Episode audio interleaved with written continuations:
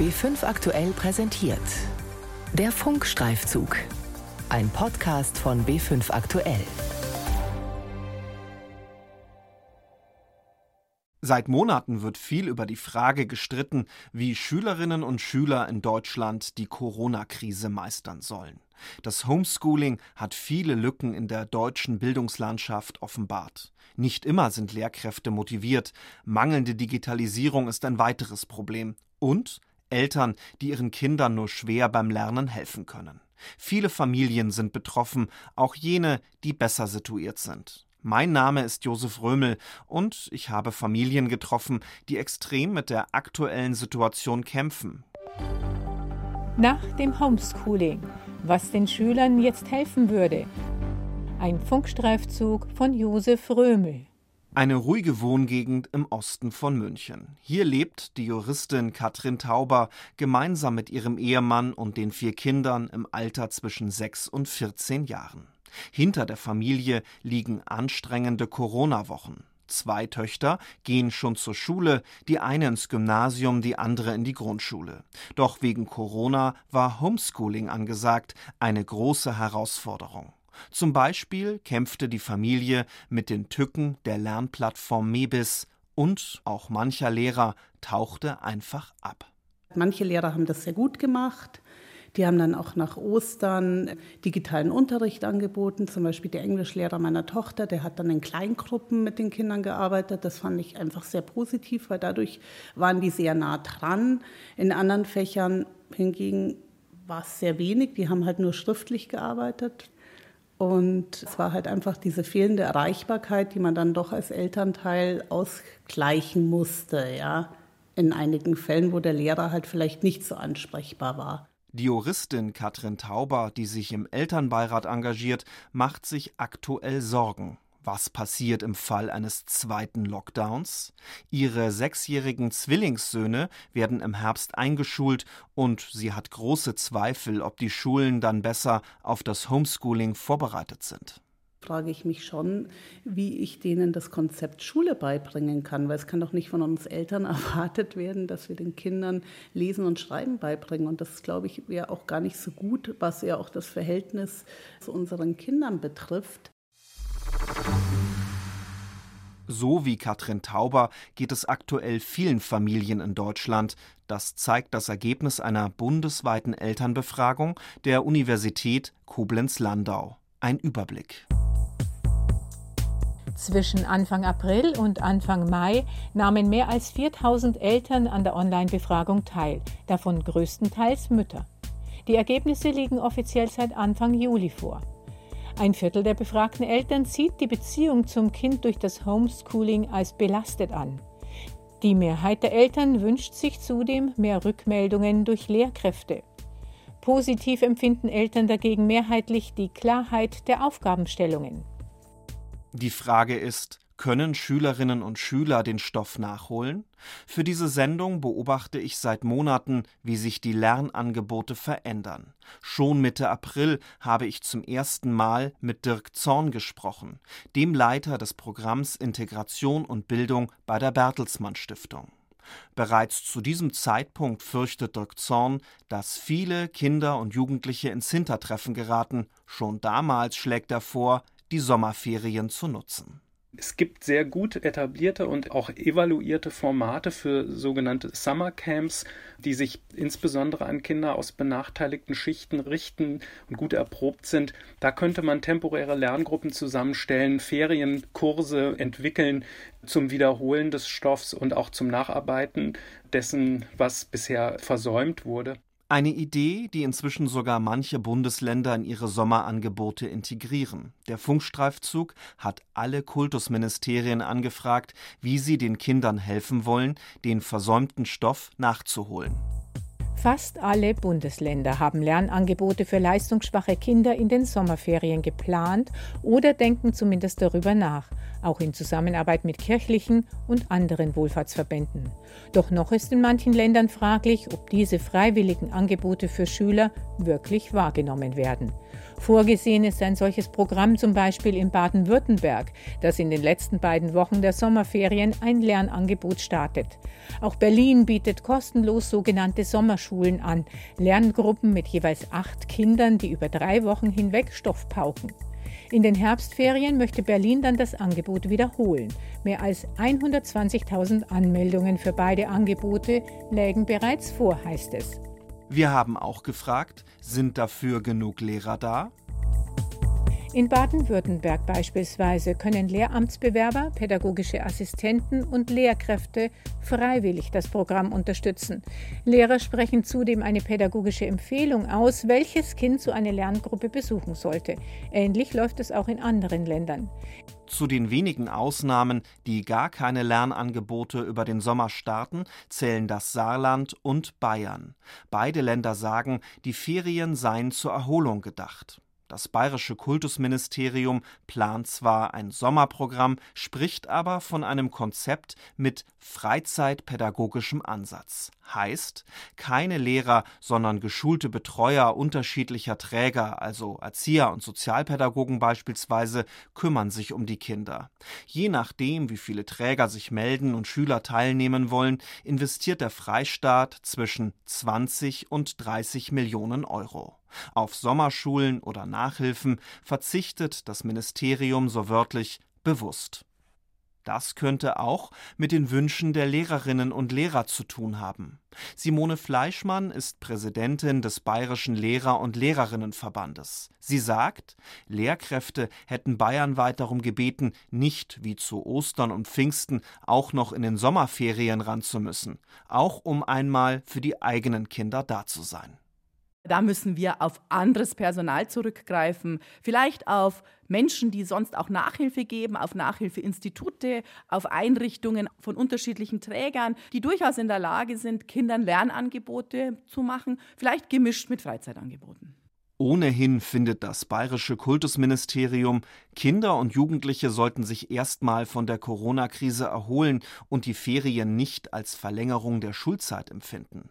Das Kultusministerium möchte, dass die Schülerinnen und Schüler in den Genuss sogenannter außerschulischer Freiräume kommen, Treffen in Kinder- und Jugendgruppen oder Besuche von Jugendtreffs zum Beispiel. Allerdings steht das Sommerangebot des Freistaats nicht allen Schülerinnen und Schülern zur Verfügung, es steht nur Kindern bis zur sechsten Jahrgangsstufe offen. Der Grund? Das Ministerium möchte Eltern entlasten, die während des Lockdowns ohne Pause für ihre Kinder da waren, und da seien die Klassen 1 bis 6 am betreuungsintensivsten. Zudem verweist das Kultusministerium darauf, dass freie und kommunale Träger doch auch für ältere Schülerinnen und Schüler Sommerangebote ermöglichen. Hierfür stelle der Freistaat zusätzliche Fördermittel bereit ein auf bestimmte Jahrgänge begrenztes Sommerangebot ohne Nachhilfe oder Lerngruppen. Stiehlt sich Bayern aus der Verantwortung oder hat der Fernunterricht während der Corona-Krise hier besser geklappt als anderswo und die Lücken sind kleiner? Ich habe in den zurückliegenden Wochen neben Familie Tauber noch eine zweite Familie begleitet. Ein mehrstöckiges Mehrfamilienhaus im Nordwesten von München, daneben ein großer Garten. Hier treffe ich Mutter Manuela während des Lockdowns. Die momentane Situation ist bei mir jetzt ein bisschen schwierig, da ich Mama von fünf Kindern bin, alleinstehend, alleinziehend auch. Und ja, es ist halt ein bisschen schwer, das momentan zu bewältigen. Die Hausaufgaben, ich probiere halt das Beste, denen zu helfen. So gut wie es geht, mache ich das. Manuelas Kinder sind zwischen 5 und 15 Jahre alt, vier davon besuchen Grund-, Förder- und ab Herbst auch Mittelschulen. Bei dem Treffen Ende April berichtet Manuela: Momentan haben wir keinen Laptop, auch kein PC und gar nichts. Also wir machen das alles, die Hausaufgaben halt so schriftlich, was die Lehrer uns zuschicken. Per Post. Oder manche Lehrer sind auch so nett, dass die es uns vorbeibringen, weil Post ist auch manchmal nicht so wahnsinnig zuverlässig, sage ich jetzt mal so. Aber manche Aufgaben müssen auch am PC erledigt werden, um Lernvideos zu schauen beispielsweise. Zu der Zeit hat Manuela zu Hause kein Internet und nur ein Smartphone, und da ist das Datenvolumen auch noch begrenzt. Fazit vor allem Kinder, die ohnehin mit vielen Einschränkungen leben müssen, trifft die Krise hart. Kinder mit alleinerziehenden und einkommensschwachen Eltern oder die mit ihren großen Familien auf engstem Raum zusammenleben und da auch noch Schulstoff bewältigen müssen. Der Münchner Sozialarbeiter Alexander Diepold kennt Manuelas Fall gut. Er betreut für die Einrichtung Madhouse seit vielen Jahren Familien, im Münchner Stadtteil Hasenbergel zum Beispiel. Wochenlang hätten dort Familien auf engstem Raum zusammengelebt, schildert Alexander Diepold. Keine guten Voraussetzungen seien das, um Schulstoff zu pauken. Jetzt mit fünf Kindern ist es nur eine kleine Familie. Wir haben aber auch die Familien mit sieben, acht, neun Kindern. Und die sind extrem benachteiligt. Aktuell, so scheint es, hat sich die Situation verbessert. Offiziell ist wieder Präsenzunterricht an den Schulen möglich, allerdings mit beschränkter Zahl. Einige Schulen können deshalb nur tage- oder wochenweise Präsenzunterricht anbieten. Dirk Zorn von der Bertelsmann Stiftung sagt, dass sich jede Woche ohne Präsenzunterricht die Lernrückstände vergrößern. Je nach Schulform und auch Leistungsniveau der Schüler variiert die Zeit, die Kinder investiert haben in das Lernen zu Hause. Kinder, die vorher schon schlechter waren, also mit einem schlechteren Notendurchschnitt oder die nicht am Gymnasium gelernt haben, haben deutlich weniger Zeit investiert als bessere Schüler oder Gymnasiasten. Ein zusätzlicher Faktor, der das natürlich auch noch befördert hat, ist, dass Eltern mit niedrigem Bildungsstand häufiger zu Protokoll gegeben haben, dass sie ihre Kinder nicht gut beim Lernen unterstützen konnten. All das in Summe lässt mich erwarten, dass die Leistungen sich deutlich auseinanderentwickelt haben, dürften deutlich stärker jedenfalls, als das bei einem regulären Schulbetrieb der Fall gewesen wäre. Die fünffache Mutter Manuela kann ihren Kindern kaum helfen. Die Information, dass es ein Sommerangebot des Kultusministeriums gibt, hat sie bisher nicht erreicht. Und Wochen nach unserem Treffen erzählt sie mir via WhatsApp, dass sie sich inzwischen einen Internetanschluss besorgt habe, einen PC allerdings könne sie sich nicht leisten. Die Kinder lernen zwar immer, aber das, was sie jetzt über den PC lernen müssen oder so, das können die nicht lernen, weil es sind doch schon sehr viele Sachen, die über den PC gemacht werden müsste. Dabei hat Kultusminister Michael Piazzolo schon im April in Aussicht gestellt, dass Schulen in Bayern mit digitalen Endgeräten ausgestattet werden, die sie dann an die Schüler weitergeben können. Bei einem Telefonat Anfang Juli wirkt Manuela gestresst. Drei von ihren Kindern besuchen jetzt zweimal in der Woche die Schule, erzählt sie, ansonsten müssen sie weiterhin die Aufgaben von zu Hause aus erledigen. Auch die Kinder von Katrin Tauber aus dem Münchner Osten können nur jede zweite Woche die Schule besuchen. Die Juristin allerdings kann im Gegensatz zu Manuela ihre älteste Tochter gezielt fördern. Ich möchte einfach, dass es läuft und ich hatte irgendwie das Gefühl, also sie hat ja in einem Fach einfach Schwachstellen und da möchte ich einfach, dass es ihr gut geht und dass sie da nicht so große Wissenslücken anstaut und habe ihr da einfach eine Nachhilfe besorgt.